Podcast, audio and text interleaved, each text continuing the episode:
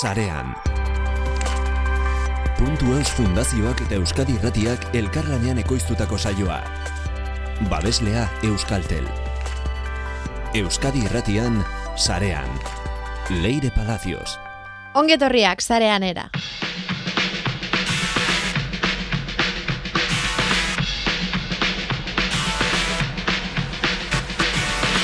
Ikastola, eskola eta ikastetxetako apaletan lagun, horriak trebestia bereziarekin biltzen zituzten batzuk. Atzamarrekin letras letra jarraitu beste batek irakurketan lagun, etxerako lanak egiteko ere, eta nola ez, euskaltegietan. Eloi arristegiak hogeta bost urte bete ditu. Liburu mardula arroxa eta berdeak, potolo-potolo, gustuko dugunak, mende laurdena bete du. Paperetik zarera egin zuen gizarteak alaskatuta eta teknologiak bideratuta. Ospatuko dugu merezi bezala, Eloiarreko Clara Zeberiorekin batera.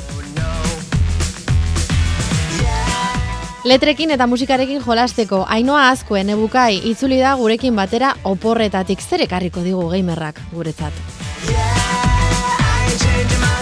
Eta amaitzeko, Xabier Unanue, migrazioen inguruan hitz egingo digu.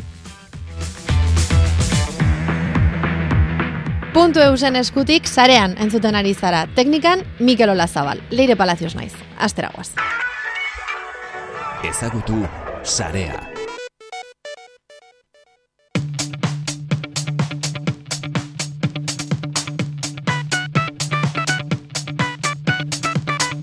Eloi Arristegiak hogeta bost urte bete ditu, liburu mardul, arroxa eta berdeak, potolo-potolo, gustuko duguna, mende laurdena. Bete du liburuak hori ospatzeko, gurekin zareanen Clara Zeberio Berger, izkuntzalaria daukagu. Kaixo, Clara?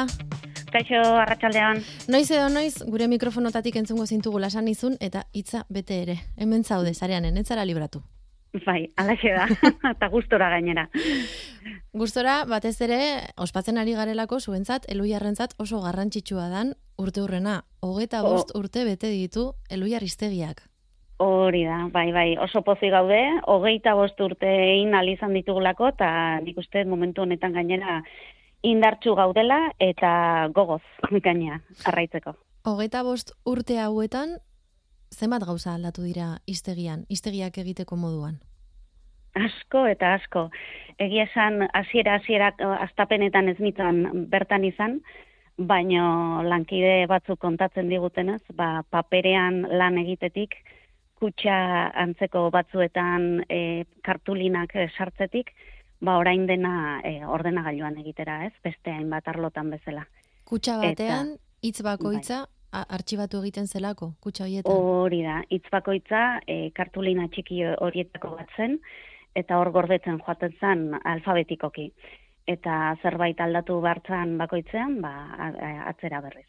Mhm. Eta hortik dagoeneko ja digitalera, datu base egiturara, eta horrek izurrezko saltoa eman zuen noski. Lan egiteko garaian, eta eta bueno, dena kudeatzeko e, garaian. Uhum. Gogoan daukazu saltoa noiz izan zen? Paperezko artxibadore horietatik ordenagailuetara? Ba, hori ezin dizut oso zidurrezan, ze oraingo elu jarriztegiak hogeita bosturte ditu, baino aurreagot lehenagoko lanetatik ere bazetorret, baino laragoita masairako ja salto hori egina zegoen. Bai. Klara, zergatik uste duzu dela horren garrantzitsua hizkuntza eta teknologiak eskutik helduta joatea. Zuek gainera, elu jarren aurrera egiten ari zarete, hainbat proiektutan eta hainbat mhm. proiektutan eskutik doa. Hori da, bai. Ezinbestekoa da, beste hainbat arlotan ikusten ari garen bezala e, mundu digitala etorri da hemen dago, eta hemendik aurrerakoa dena digitala edo al, al deun neurri handienean, ez, ikusten ari gara, dena digitala bihurtzen ari garela. Beraz, e, hizkuntzak ere ezin dio, ezin dio bizkarrik eman e, teknologiari. Eta euskera bezalako hizkuntza bat ere arlo digitale honetan, digital honetan e, horren aurreratua eoteak, ba bere biziko garrantzia du, ez? Gero aurrera egiteko, e, mundu digitalean bere lekoa izan dezan, jendearentzat erabilgarria izan dadin, hori hori ezin dugu eztu. Azkenean hizkuntza bat erabiliko bada, eh, iztunei esker, esker izango da. Eta horretarako iztunei baliabideak jarri bartzaizkia. Zu hizkuntzalaria zara. Bai. Ikasketez eta lanbidez ere. Hori da, bai. Beno, egia esan hemen eluiarren e, talde nasketa handi xamarra daukagu, batetik informatikariak daude, bestetik hizkuntzalariak eta e, bestelako arloetan e, ikasiak, baina azkenean e, bide bat e, egin du, bueno, goita bosturte hauetan zere esanik ez, eta une honetan, ba, hizkuntzalaritza konputazionala edo deitu izan zaion arlo horretan ere bagabiltza, ez? Azkenean, hizkuntzalariek informatikaz pixkat, e, informatikariek hizkuntzalaritzaz pixkat ikasten dute, mhm. eta ba horri esker nik uste erabiltzailearen zat errazago eta mm, erabilgarriagoak izaten diran produktuak edo diseinatu ditzakegu, ez? Azkenean bi ikuspuntuak uztartzea oso oso garrantzizkoa da beti. Zer da zuk egunerokotasunean egiten duzuna? Hau da, hizkuntzalari batek -hmm. lantalde batean nola funtzionatzen du iztegi gintzan? Iztegi gintzan. bueno, eh, esan behar dugu eh, gure iztegia elikatzeko hainbat iturritatik edaten dugula, batetik eh, ezin aipatu gabe utzi Euskal Zaindiaren iztegia, hor e, tengabeko eguneraketak egiten nahi dira, eta nola baitere akademiak esaten duenari begira gaudegu etengabe. Horretaz aparte, gero ere, egunero, egunero, e, idatzizkoan, e, berrietan, albistetan agertzen diren hitzei, hitzei ere, e, bere, mm, beti, beti atentzioa jartzen diegu. Izan ere, e, elu agian asmatu duen e, arlo mm, edo o, mm, konkretu batean izan bada, da egunerokotasunean erabilgarri izatea, ez? Eta, bueno, ba, orain adibidez sumendiak direla eta, ba, horren inguruko iztegi txo bat, e, bueno, e, alako glosario bat e, argitaratuko dugu online, eta ba, gure lana pixkatori da, ez? Egunerokoan ateratzen direnak. Beti bogan dauden gaien inguruan, ez? Pandemiarekin ere eskua botazen iguten. Hori da, pandemiaren garaia ere izan zan olako, olako ikusi genduen, ez? E, momentuan sortzen aizian terminoei e, erantzun bergenien, euskeraz ere horretaz hitzegin nahi genuen, eta alik eta modu bateratuenean denok ulertezagun, ez? Eta horre ere, beno, ba, ezin aipatu gabe utzi egunero albisteak eta ematen dizkiguten komunikabideak, mm bai ikusentzunezkoak, bai idatzizkoak, eta gero saiatu eta hau agian da gure erronka handienetako bat, ez? Egunerokotasunean Twitter eta bestelako sare sozialetan agertzen diren hitzei edo, edo bai, hitzei batez ere e, kasu egitea.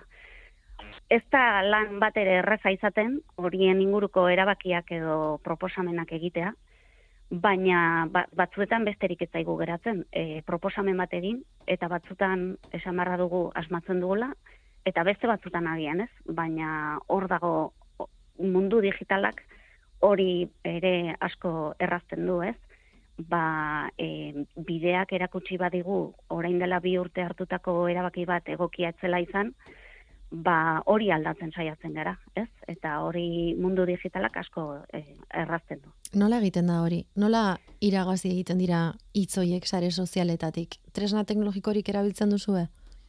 E, bueno, e, tengabe daukau, bueno, en, sare sozialetik moment, sozialetatik momentu honetan ez, baina adibidez idatzizko e, idatzizko albiste eta korpus horietatik guztietatik, bai, etengabe, bueno, urtero saiatzen gara alako em, erauzketa moduko bat egiten, eta uh hitz, e, gehien erabiltzen diren hitzei, ba, erantzun bat ematen, ez?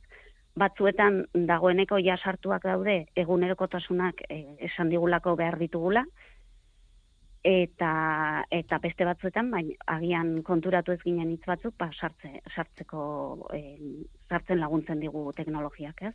Korpusak bere bere biziko garrantzia dauka zuentzat. Hori da, korpusak edo testu bildumak, ez? Beti guk korpusa esaten dugu, baina argi kasu honetan e, hizkuntza teknologien arloan korpusak testu bilduma erraldoiak izaten dira euskaraz gaur egun ere baditugu em, izuar, ez inglesez eta beste erdaretako korpusak bezain handiak, baina ari gara e, gure gure e, korpusak osatzen, eta hori e, ezinbestekoa da, bai iztegietarako eta bai hemendik aurrera, bueno, e, bogan dagoen e, adimen artifiziala, eta bestelako adimen artifiziala erabiltzen duten tresna guztietarako, esaterako itzulpen automatikoa.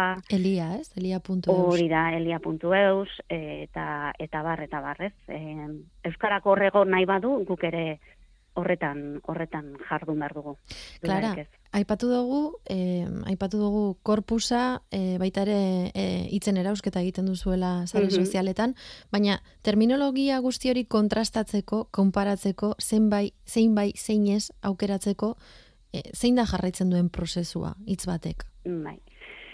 Bueno, batetik e, guk e, erabilera, e, erabilera bere, erabilerari bere biziko garrantzia ematen diogu e, hor beti, beti, beti izaten den galdera da zein hitz sartu bai eta zein ez, ez? E, zein da irizpide orokorra? Baditugu irizpideak, ez?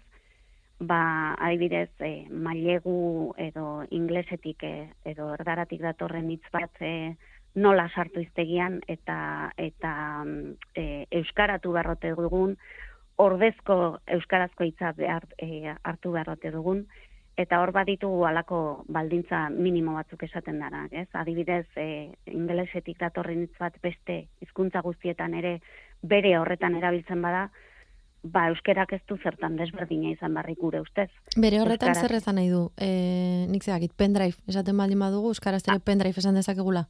Hori da, edo vale. marketing hitza bera ez, o, guretzat gaur egun oso oso ohikoa dana, pendriveek adibidez oraindik ere sordezako alako mm, ez dakigu bai erabili edo ez euskeraz, baina marketing eh, ikusi besterik ez dago, eh, ja oso sartuta da, hola, gure egunerokoan, ez dugu bai. zalantza ere egiten eh, inglesetik datorrenik, ez, batzutan eh, horren sartuta da. Baina egia da, hitzek ere bere bidea egin behar dutela. Batzutan, eh, ba, arrazoi ez dakigun oso ondo zergatik, hizkuntzan misterioak dira horiek, eta eskerrak oraindik ere misterioak baditugula, e, ba batzuk onartzen dira komunitatean, eta besteak ez. Eta marketing da horietako adibide horietako bat, ez? Zaila izaten da horrelako erabakiak hartzea? Bai, bai, e, batzutan e, korpusak oso argi erakusten digute, e, erabilera badaola, baina erabilera ez, da, ez dagoenetan zer egin behar dugu. Ez? Batzutan e, momentu horretan mailegatzea erabakitzen da, baina agian e, urteak e, aurrera eginala edo bi urteren buruan ikusten dugu, ba, agian e, beste hitz bat erabili dela e, komunitatean edo iztunetan, eta hori da hori da gailentzen dana. Esperientzian, bai, esan, Adibidez, e, musuko hitza dugu argi eta garbi horren e, e, adibide bat, ez? Bai. Musuko e, pandemia hasi baino lehen etzan existitzen hitz hori euskara. Hori iztun komunitateak sortu du hitz bat izan da. E, lehenago bat horretarako maskara hitza. Eta, bueno, ba, badirudi oso ondo hartu dula jendeak eta em, komunikabidetan erabiltzen hasi etengabe eta erabat sartu da em, urte baten buruan gure gure hizkuntza. Erabilerak markatzen du alde batetik, baina gero ere mm beste alde batetik irisgarritasuna ere izango da, ez? Interneten oh. egotea e, iztegia. Hori ere bai, hori noski ere bai, e, dudari gabe. En, askotan interneten eoteak ematen dizuna, ematen dizuna da eguneratua, etengabe eguneratua izan dezakezula. Mm Ordun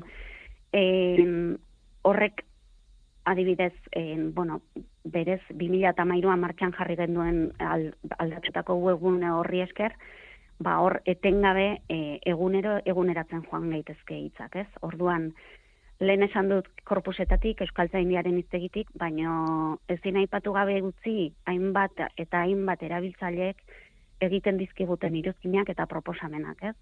Askotan e, bere egunerokoan behar dituzten hitzak ez dituzte topatzen iztegian agian, eta bidali egiten dizkigute, ba, hau ez dut topatu, edo hau hobe ez beste modu horretara, eta guk lantaldean aztertu, eta horiek em, ba, erabakitzen dugu sartu, ala ez, edo ibilbide nahikoa ez daukate hizkuntzan, edo, edo bai sartzea erabakitzen dugu. Batzuk ezagutuko dituzue, ziur, izak bidaltzen dituzten pertsonetatik, ze Euskaraz, eta mm. Euskal Herrian Euskaraz egiten dugun notatik, mm bada Euskararen defentsore sutsuren bat, ez? Gainean ibiltzen dana beti, gramatika bai, egokia eta iztegi egokia eta, ez? Hori da, bai bai, dudari gabe. Eta esan, bai bai, e, erabiltzaile finak dauzkau eta eta batzuk etengabe bidaltzen dituzte, diegu beti nahi bezain besteko kasu egiten, hori ere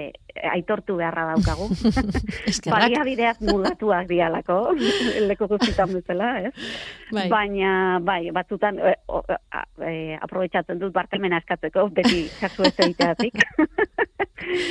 Baina, bai, eta batzutan e, erabakiak ere e, ez dira bere alakoak. Orduan, erabiltzaile batzuk e, agian espero dute ez, bere alakotasun hori, ba, gaur egun mundu digitalean espero dugun hori ez. Baina kostatzen da. Eta beti ez da erreza izaten, mm batzutan oso erresak dira, ez, e, baina beste batzutan e, badut e, refleksioa egin beharra, egin beharra dago, jendeari galdetu hartzaio, adituei galdetu hartzaie, mm eta, eta mm, zer, noski iriste zaizkigun iruzkinak denetarikoak dira, ez? Hasi medoikuntatik edo bai. klimaldaketa, ingurunea digitala edo e, ba, puri-purian dauden gaiekin zer ikusia dutenak, ez? Klara, zergatik da iztegi bat berezia? Zergatik bilakatu da guretzat elu jarren iztegi arroxa hori ez dinbesteko gaur egun? Nik uste, hausartuko naiz esatera, e, jakin dugulako nola baitere e, erabiltzaileen eta e, momentuko beharretara egokitzen. Hasieran paperean, ba, paperean e, alazialako iztegiak ez, beste erelako modurik etzegoelako. Lehenengo edizioarekin batera, eh, atera zan ja zederron bat, gara ja aztu zaigu, baino zederromak existitzen zian. Agian entzuletako baten batek ez du ezautu zederroma, baina e, bazian, eta ordenala gailuan kargatzen zian. Ez? Gero hortik interneterako saltoa eman genuen largoita meretzian, eta horren ba, lehenengotarikoak izango ginen Euskara e, gaztelania iztegia webune bat zutenak, eta horre erabilera e, izugarria, izugarria izan da. Eta izaten ari da. Eta kontsultarako denok erabiltzen dugu.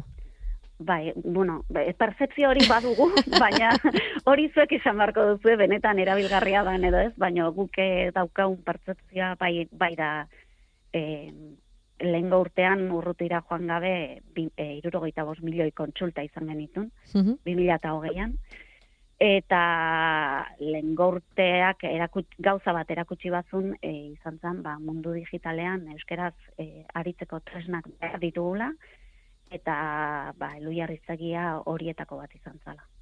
Barrekin geratuko gara. Ezkerrik asko, Clara Zeberio Berger, bai. elu jarreko izkuntzalaria zuei, eskerrik asko.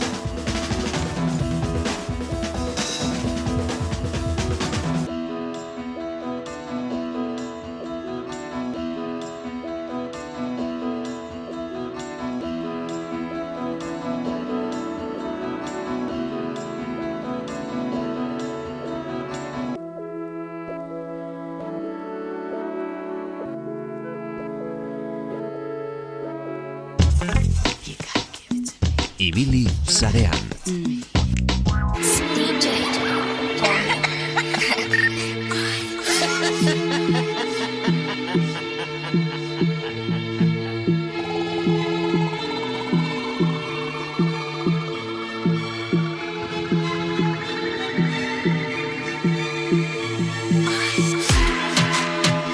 Zenba denbora, sintonia hau entzun gabe, falta botatzen genuen. Ainoa azkue ongietorria, zareanera.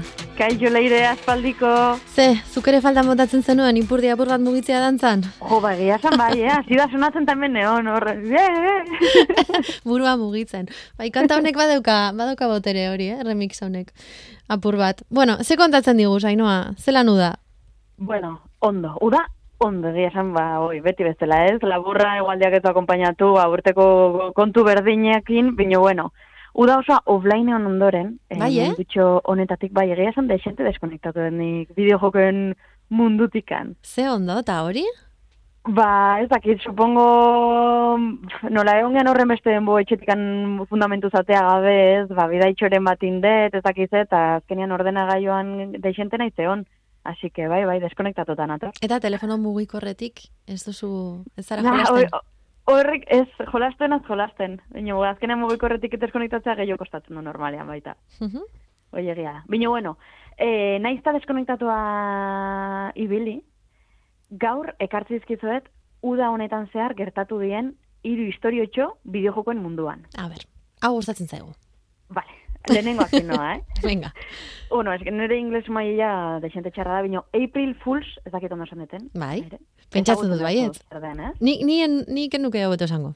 Orduan ez gara saiatuko. Vale, perfecto. ba, bueno, April Fools da e, inuxente eguna, ez? Hemen iten dugu abenduako geita sortzian, baina munduko beste hainbat okitan iten da apirilak batean. Bai. Eta pixkatu bikatuko izet. Gauza, duela e, urte batzuk, amar urte gutxi gora bera, e, apirilak bateko inuxentugun hortan, Googleek bromantzeko bat intzula. Igozun youtubera iragarki bat, esanez, e, NES kontsolarako, NES da Nintendo Entertainment System, Mhm.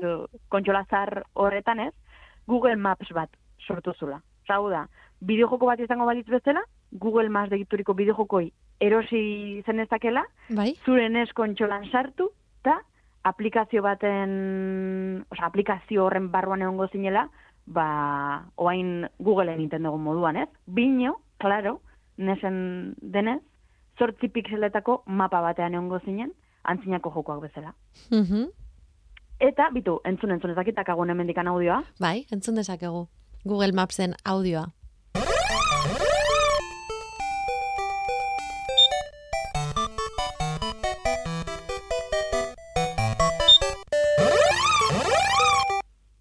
Ba, hortxe dakago, ez? Eta hau zen entzuten zutena. Hoi da, osea, hau entzun da, ninet begiak istia, eta imaginatu ez, munduko mapa, folio handi batian, eta bain jetxi erresoluzioa pila bat. Osea, pixelatu dena. ba, holako zehoz izango litzateke. Hoi da, Googleek ateazuna, eh, April Fool sortan duela amar urte. Oso larogei, larogei garreneko amarkadakoa, ez? Ba, bai, ba, bai, bai, bai, tal cual. Ba, gauza da, eh, broma hortan, osea, hortan bertan gertu beharrean, aurten, uda honetan, hacker batek hartu dula nes bat, jakeatu du, Bai? eta bromatxoa egi bihurtu du. Ta orduan, nes bat sortu du, eta bertan, Google Maps erabili daiteke, justo ba, sonidito hauekin. Egitan, egin Bai, daiteke. bai, bai, bai. Bai, bai, bai, bai, bai. Hartu du tal cual, eta egi bihurtu du. Hoi gertatu da, ba, e, abuztuan, intzut, intzuten. Eta interneten ikusi daiteke hau, ez? Bai, Nola, nola geratzen da resoluzioa alde batetik eta musikarekin bestetik.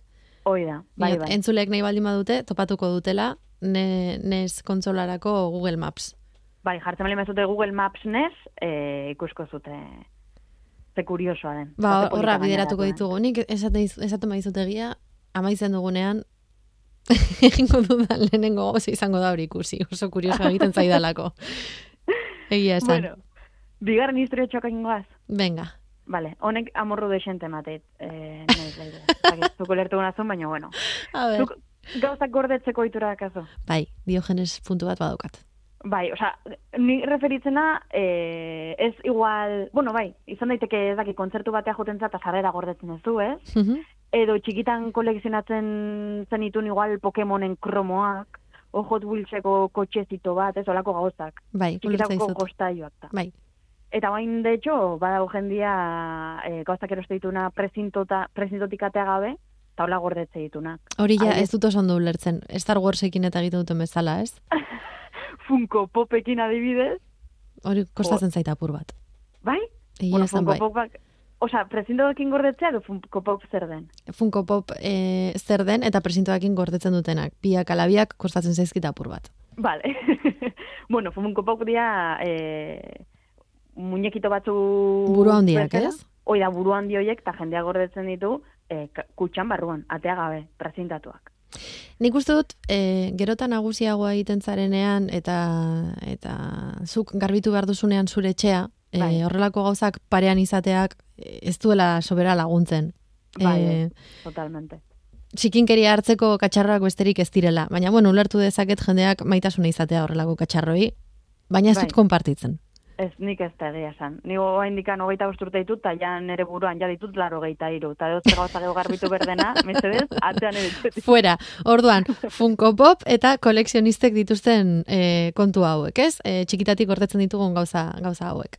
Hoi da, ba gauza da, uda hontan, nes kontxolaren, e, berriz ere nes kontxola honen, Super Mario Bros.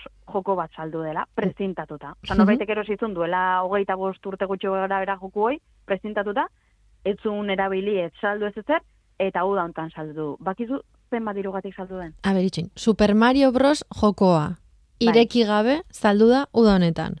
Bai, hoi da. A ber, Bere garaian kostatuko zituen ez dakizema pezeta, guazen jartzea, ba, hogeita hama bost euro, olako zeuzen. guazen saldu sustoa da. hartzera. Bi milioi eurogatik. Bi milioi euro Super Mario Bros. nes kontsolarako ireki gabe. Bai, mesez, Total. tal cual. Horrela geratu gara. Horrela Total. geratu geha.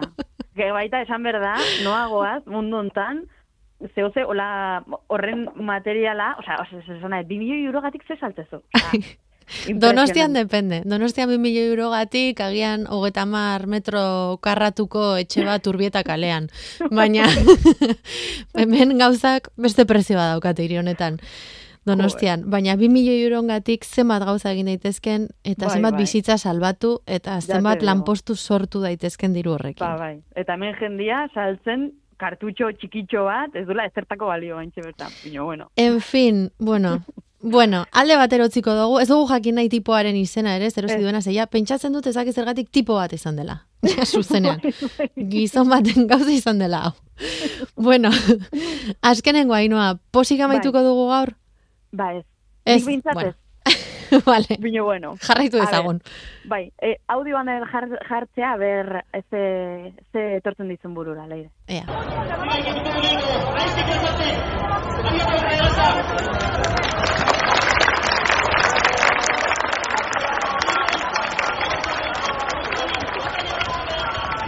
Zer da, hau, hainoa, non gaude? Japonen gaude. Japonen gaude, bueno, ez dakit oso garbi entzun den, ematen du jende, jende mordo bada hola, ez? Mhm. e, mutil baten ahotsa entzuten da hitz egiten altuan, eta gero txalo zaparra da. Bai. Ba, bueno, e, gauza da, hogeita zortzi urte ondoren, Ikebukuro, bueno, eska goia japonesa da, Ikebukuro gigo izeneko japoneko arkade salak itxi egin dola. Mhm. Eta eundaka fan bertaratu zien zuzendariaren azken hitzak entzutea, e, entzun dugun bezala ez, eta agur esatea. Eta, klaro, bere zau da, osea, gu, ez dakagu horren beste kultura arkaden munduan, ez? Garai batean bat zeuden, eh? Nik ez dakizuk ezagutu dituzun, ze hogeita bost urte dituzula esan duzu, baina garai batean hemen bazeuden, bazeuden Bai, eh, sala de juegos esaten zitzaiena, jokorako Bai. aretuak. hoi da, bain bolerara jutentzea eta pare bat makinita edo egoten dira. Bino, bai, lehen egia zen kriston kultura, zeo noain ja ez horren beste, eta Japoneko, oza, Japonen, eh, hainbat sala itxi dira, eta aurten itxi du da honetan, ba, ikebukuro gigo izeneko segaren sala honek, ez? Legendarioa da, hau leyenda da, edo edo mitoa, edo leku hau. Berezia da. Bai, berezia da, bai, bai, oso berezia da, eta, oi, eundaka fan juntzien bertara, eta dena, ba, hor, batzuk negar, ez ez, zaten, jo, horren beste urte ondoren, horrelako sala batek ditula kriston joku, ban, bi milioi eurogatik salduko zenuken makina arkadeak, hor bertan baita egongo dira. Eta, Ai, eta, oi, ez, e, eta, oi, jendeak zaten zu, zergatik, COVID-agatik, baina, bueno, e, zuzendariak santzunez, ez da COVID-19 izan, simplemente egoera saiestezin baten aurrean zaudela, eta bai itxin behar izan dutela. A ber, hemen gari batean badakizu zelan egiten zen, ez dakitzuk gogoan dituzun hogeta bost pesetetako txamponak. Bai, bai, bai, Dakizu batzuk zuloa izaten zutela erdian. bai. Ari bat jartzen zitzaien. Buah! Leirela jaker, eh? ez, ez, ez, ez, nik, nik ez, baina, bueno, egoera saiestezin baten aurrean, ba, etorri zaidan lehenengo goza burura izan da ekonomikoa batez ere, ez? Horren eskura Bai. daudela dagoeneko bideojokoak, eta Bai. balio erantsi bat, eman beharko liokela horrelako areto batek e, jokoari nola eta gian maila Ba, bai. hori mantentzea, langa mantentzea oso zaila izan behar duela gaur egun. Bai, totalmente, eta baita hoi, gaur egungo gaztetxoak igual ez daudela horren, eta ez gaudela horren, ez nostalgia puntu horrekin. Hmm. Baina, bueno, Bai, hau bai. azkeneko historiotxoa. Pizka tristenoa gaur. Bueno, Ainoa, oso polita egin duzu gaurkoa, entzun ditugu, entzun ditugu hiru hiru istorio eta ontxe bertan gonbidatu dezakegu jendea, entzuleak Google Google Maps NES NESerako NES kontsolarako Nintendo horrentzako eh bat txekeatzera, ez, interneten begiratzera. Bai, bai. Aber zer dagoen. Eta bueno, ez dugu zer jakin nahi, 2 milioi eurogatik Super Mario Bros. erosi zuen tipoaren inguruan. Ez bazpada beiratu trasteroan, ea olako zehose badakazuten nesen kartutxo bat edo igual, eh, ez dakit, lasai bizi zaitezke mendikan horrea eta ez dakizu. Gure hogeta hamar metro karratuko etxean urbietan. Hoi da. Urrieta kalean. Eskerrik asko hainoa askoe. Zuei, aio. Agur.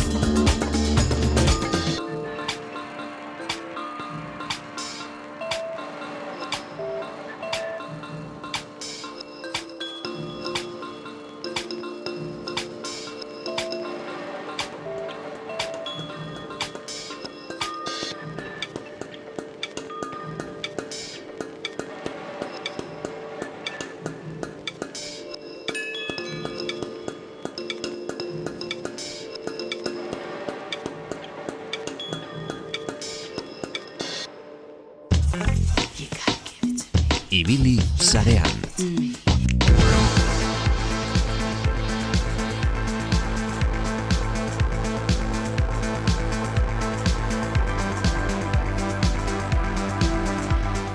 Internetek zerbait badu da leku batetik bestera mugitzeko ematen digun errastasuna. Hori da behintzat pentsarazi nahi digutena. Izan ere, leku batetik bestera joan nahi dugunean, sistemek batzutan ez digute horren erres jartzen edo batez ere zerbitzuen hornitzaiek. Xabi Unanue, ongetorria zareanera. Kaixo leire, Migrazioa, zer da migratzea? gure datuak alde batetik bestera eramatea. Lehenik eta behin datu horiek eskuratu eta lekotetik aldatzera izango litzateke. Ze datu horiek eskuratze ez da normalean oso erraixa izaten ez dare. Mm-mm. Baina, bueno, kasu honetan gaurkoan zerbitzuei begiratuko diegu, baina baita ere eskuartean egunero dauzkagun gailoi telefonoi begiratuko diegu ez baita erraza datuak aldatetik bestera pasatzea batez ere bat telefono berri bat erosi behar duzunean, edo bat aportzen zaizunean, edo galtzen duzunean, hor datu asko bidean galtzen dira, edo bidean galditzen gara gu, edo buruko min ikaragarriekin batetik bestera informazioa pasan nahian ze. Ez dira bat ere. Agenda, argazkiak, elkarrizketak, non daturen batzen eukan elkarrizketa batean da hori fuera, Mhm. ez nola Bai. gordetzen da, dana klaudean gordetzen duzu, ez aplikazio honetan zegoela uste nuen, ez dago, Hori da. Eta hori bintzak gutxi gora berak zu zure badakizunean non dagoen. Nire tokatu izan zait lagunenak errekuperatzea eta hori buruko mina zer errekuperatu eta zer ez, eta ze buruko min sortzen didaten, da gero ez diate ez aspirina bat ematen benetan, eh? jendea eskertxarrekoa dan batzutan, eh? Bai, bai, bai, bai. Eto, e- etorri, etorri etxera, afai batera konbidatzen zaitut, baina egidazu migrazioa, hau favorez. Gainera da-. Zuk badakizula egiten, ez? Zatoz, zuk badakizula, zatoz, zatoz. Hori, zu aditua zara honetan, eta, bueno, ba, nik ez dut egingo, ez dut, ni, ni buruko mina zertako dut, dut, eduki ez dut, puntu. Hori da jendiak esaten duena. Ikusi, nik ba, badaukat lagun bat esaten duena, em, kasetaria da, eta esaten du askotan, bueno, kasetari hoi edo, edo komunikazioan gabiltzan hoi, erraz esaten Hmm. digutela, ez? Idatziko didazu hau mesedez, Oh. o nire eskontzan hitz egingo dozu, edo e, aurkezpen bat egin behar dugu, etorriko zara aurkestera, eta berak beti esaten du, zuk zu, arotza dan zure lagunari esango zenioke sukaldea muntatzeko, eta doan Bai. montatzeko. Orduan, informatikaz dakitenei, komunikazioan dabil- dabilen jendeari, zergatik esaten diogu horren erraz hori egiteko, laguntzeko. Nik uste dut hori urrengo kolaborazio baten aztertu behar dugula leire, eta ditu pare bat gehiago ekarri behar ditugula, pixka, barrena justeko, hori dena azaldu alizateko. Terapia egin beharko genuke. Terapia egin behar dugu bai. Baina, bueno, guazen gureira, guazen telefono batetik bestera aldatzera, e, arazoak egoten direlako batez ere, e, gure telefonoaren barruan leku ezberdinetan ditugulako datuak gordeta. Alde batetik, esan duzu, agenda dago, telefonoaren barruan dago, baita ere, argazkien zerbitzua. Datu gehiago, fitxategia gordatzen ditugu. Nola pasa, hau, alde batetik bestera, eta ere gehiago, balin bada, telefonoa sistema eragile batetik beste batera salto egiterako orduan, oraindik ere zailtasun gehiago daude. Ez dakite burure tortu zaizun sagartxoaren enpresa marabillosoa zein den leire, Bai, bai, bueno, ba, muga jartzen ditu, adibidez, apelek bere telefonoetan gauzak ateratzeko, sartzeko ez du arazorik jartzen, baina bertatik atealizateko informazio guzti hori errekuperatu alizateko zailtasuna jartzen dituzte, batez ere, apelek ez da kasu honetan, ba, sistema privatibo oso itxia den honetan, Mhm. ba, e, arazoa jartzen ditu. Baina, bueno, guazen gurera bueltatzera, ez utzi dezagun sagarra alde batera, lehenik eta behin datua pasar behar ditugun orduan, momentuan, zaborra identifikatu behar dugu. Gure telefonaren barruan zenbat zabor daukagula ire, ikaragarri, ez da? ikaragarri, ikaragarri. Bai. Pantaiazoak, argazkiak, aplikazioak ez dituzuna erabiltzen, pleistozenotik, Claro. Eta telefono berri bat erosten duzunean, edo oparitzen dizutenean, ez duzu guztia pasa nahi, kaso horretan. Zabor alde batera utzi nahi duzu. Mhm. Bestela, imaginatu zenbat WhatsApp jasotzen dituzun, zenbat argazki, zenbat meme, zenbat zabor, zenbat bideo, behin ikusi eta bertan gaiatzen direnak, guzti hori dena identifikazio egin behar da, eta lehenik eta behin lekuetetik bestera pasatzerako orduan, datu base bat osatzea garrantzitsua da, batez ere jakiteko zer den ba, e, balizkoa eta zer den atzen utzi berden hori. Mhm. Bestela dena pasatzen hasten bagara, lehenik eta behin, denbora galduko dugu, eta gero, denbora galtzen dugunean batzikan bestera pasatzerakoan, bigarrengo telefonan berrien borratzen hasi behar dugu dena, eta ez da oso interesgarra izaten telefono berri batean dagoeneko gauza berriak, e, oza, gauza zarra borratzen haste, kasu honetan. Bai. Lehenik eta bain, zaborra identifikatuta, hori bai, gero garrantzitsua zein aplikaziotan dagoen gordeta. Ze jakingo duzu telefonoetan, agenda sinkronizatzen da Googleekin. Argazia sinkronizatzen dira argazkien zerbitzuarekin. Messengerra, e, Messengerra kasunetan WhatsAppa, Facebookekin e, sinkronizatzen da, edo Googleekin baitare. Hau da, guk geuk euki ordez informazio hori, irugarren enpresa erraldi batzu ematen diegu, nahi bestean, ba hori, ba, bueno, ba, eurek arduratu baitezen gure datuetaz. Horre, horre zerbait pentsatzeko badaukagu, ez? Gure datuak nola oparitzen ditugun alde batetik bestera. Bai. Hori ere garrantzitsua da. Behin datuak eta identifikatuak ditugunean, ba jakin egin behar dugu nola elkarbanatu alde batetik bestera esan dugu, ez? Migratzerako orduan, e, sistema eragilea kontuan eduki behar dela, Mhm. baina datuak ja jakina ditugunean, non dauden, programa zehatz horiek instalatzea interesgarritzen da, sinkronizazioak batetik bestera pasatzeko. Bai. Zer, zer egin daiteke baita ere, programa zehatzak instalatu daitezke gure e, telefonoetan, batetik bestea klonazioak egiteko. Hau Androidek erabiltzen du, batez ere Huaweiek eta Samsungek e, erabiltzen duten aplikazio bada, klonatzeko telefono zarra dugu guztia, berrira pasatzeko wifi zehatzatera konektatzen dira, eta wifi seinale horren bitartez datua pasatzen dira batetik bestera. Baina lehen esan duguna, zaborrez badugu borratzen, dena pasako da zarrera, osea dena pasako da barkatu berrira, Bai. eta bete egingo zaigu lehenengo egunetik baita ere. Bai, bai. Arazo berdinarekin egongo gara. Bai, esan dugu ez, informazio asko elkarbanatzen diegula, ba, eh, enpresa handiei, Googleei, Facebooki, Appleik honetan ematen diegula. Ze askotan, konturatuko zeinen, telefono bat gure ordenagailura instalatzen dugunean, jende askoko ja dagoeneko ez dauka ordenagailu etxean, eta aparatu triste, gris handi hori ja ez dauka dagoeneko etxean, e, arazoak egoten dira. Telefonak konektatzen duzu zure ordenagailura eta ez du ondo identifikatzen. Ez duzu zure telefonorako sarbide egokia batatik gauzak eskuratu alizateko. Hau da, ez beti, eta arazoak egoten dira, ezin zara bertara sartu da, ezin ezin dituzu karpetak edo fitxetegiak ikusi batatik kopia zehatzak egiteko. Mhm. Zein, zein erreza izango litzateken bertara pendrive simple bat konektatu eta bertara informazioa pasatzera, ez?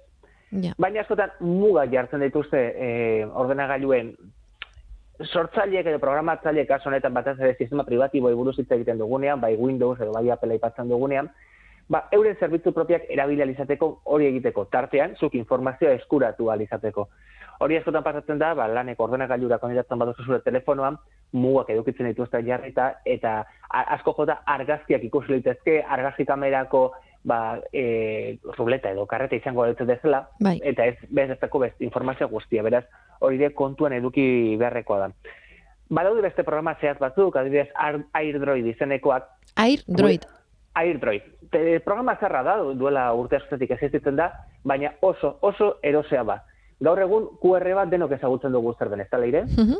Ba, ber, be, ordenagailuan sartzen zara, web.airdroid.com jartzen duzu, Vale. mugikorren AirDroid instalatzen duzu, eta nahikoa da, aplikaziotik bertan azaltzen den QR-a klikatzearekin, zure ordenagailua zure telefonan bihurtzeko.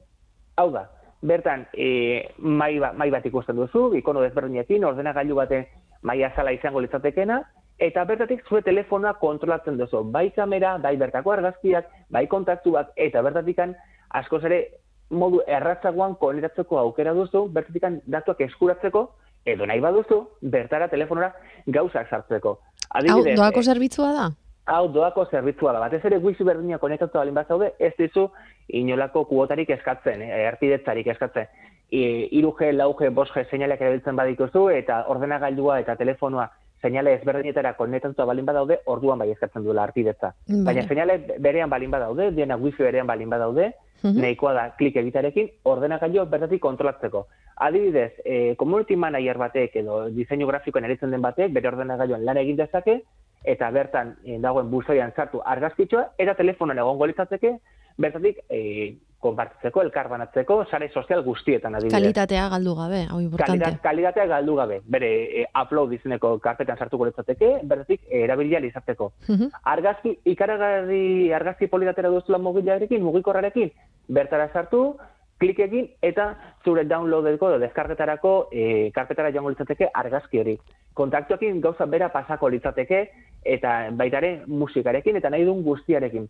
Oso sistema erraza da erabiltzeko eta bai telefono, Apple telefonoetan, Android telefonoetan erabilgarri dagoen zerbitzu bada.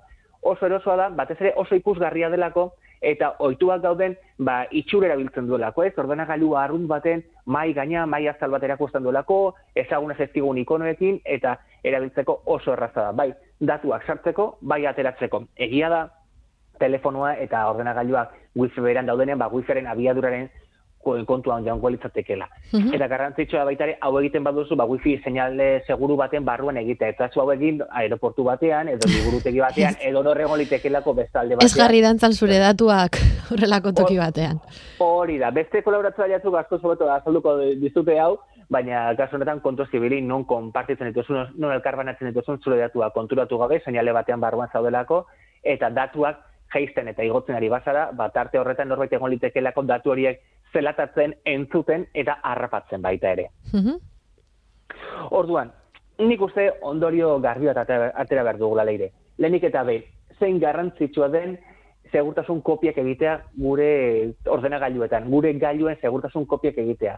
Bai. Galtzen, galtzen zaigunean, apurtzen zaigunean, ikaragarrizko amorro ematen duelako datuak galtzea. Era bat. Noski, be, segurtasun kopia hauek eguneratuak egon behar dira. Zenoski, ez du esatarako balio duela bi urteko txat bat gordetzen baduzu, WhatsAppako txat bat gordetzen baduzu. Hori errekuperatu zen ezake, baina bertan dagoen informazioa segurazki ez da erabilgarria izango gaur egun. Naiz eta bertan datu zehatzen bat egon orduan. Gomendioa, segurtasun kopiak egin, noizean behin e, burua ez sortu buru, nahiko buruko min, e, alperikako buruko minak ez sortu, baina egin segurtasun kopiak. Eta guzti egitean, kontuz zeini elkarranatzen izkezun zure datua. Kontu eduki norekin ari zaren elkarranatzen, zure agenda, zure argazkia, zure txatak norekin ari zaren elkarbanatzen, gero guztiak errekuperatu behar dituzunean, kontuan edukitzeko nori eskatu behar dezkiozun kontuak. Mhm. Importante. Bueno, eta mm. gure lankide manesek esango luken bezala, manes garaio puntuz fundaziotik, adi pasaitzekin, beti. E, bai, hori aurrera hitz egingo dugu, Microsoftek atera duelako beste tarteko zerbait, pasaitzik gehiago ez erabiltzeko, baina hori aurrerago beste kolaborazio batean hitz egingo dugu zer den da Interes, dugu. interesatzen zaigu hau. interesatzen zaigu. Pasaitzak alde batera usteko sistema asmatu duelako kasunetan Microsoftek. Ados. Bueno, bageratuko gara kuriositatearekin, ez badira Mm. pasaitzak izango da beste gauza bat. Nolabait konprobatu beharko dutegu garela, baina bueno. Oh, hori da, bueno, aurpegi hor daukagu, azare hor daukagu baita ere, eta gure ahotsare bai leire. zenbat modu gu fiskalizatzeko. Eskerrik asko Xabiona nue. Leire, fiskalizatua gaude aspaldi da. Ja, jo, zelako bajoiarekin noan gaur etxera, eh? Zuei esker. Nolakoak zareten, benetan. Ah, konturatu egin behar gara zerten ari garen zarean. Horregatik egunero esaten dugu segurtasunez nabigatu behar dela. Horregatik. Uala jarri eta venga, zarera. Eskerrik asko Xabiona nue. Nik igual eta kaskoa bada espalda. Gero arte leire. Agur. Agur. Datuak migratzeko baino zuei bidaiatzeko gogoa sartu baldin bazaizue, gogoratu amarterdietan munduko plazan ETB batean daukazuela ikusgai. Gu bagoaz, puntu fundazioaren eskutik zarean. Entzun duzu, Asko fundazioaren eta Euskaltel fundazioaren laguntzarekin egiten dugun saioa. Saioak osorik nahieran, Spotify eta zarean puntu Eus webunean. Segurtasunez nabigatu eta datorren asterarte.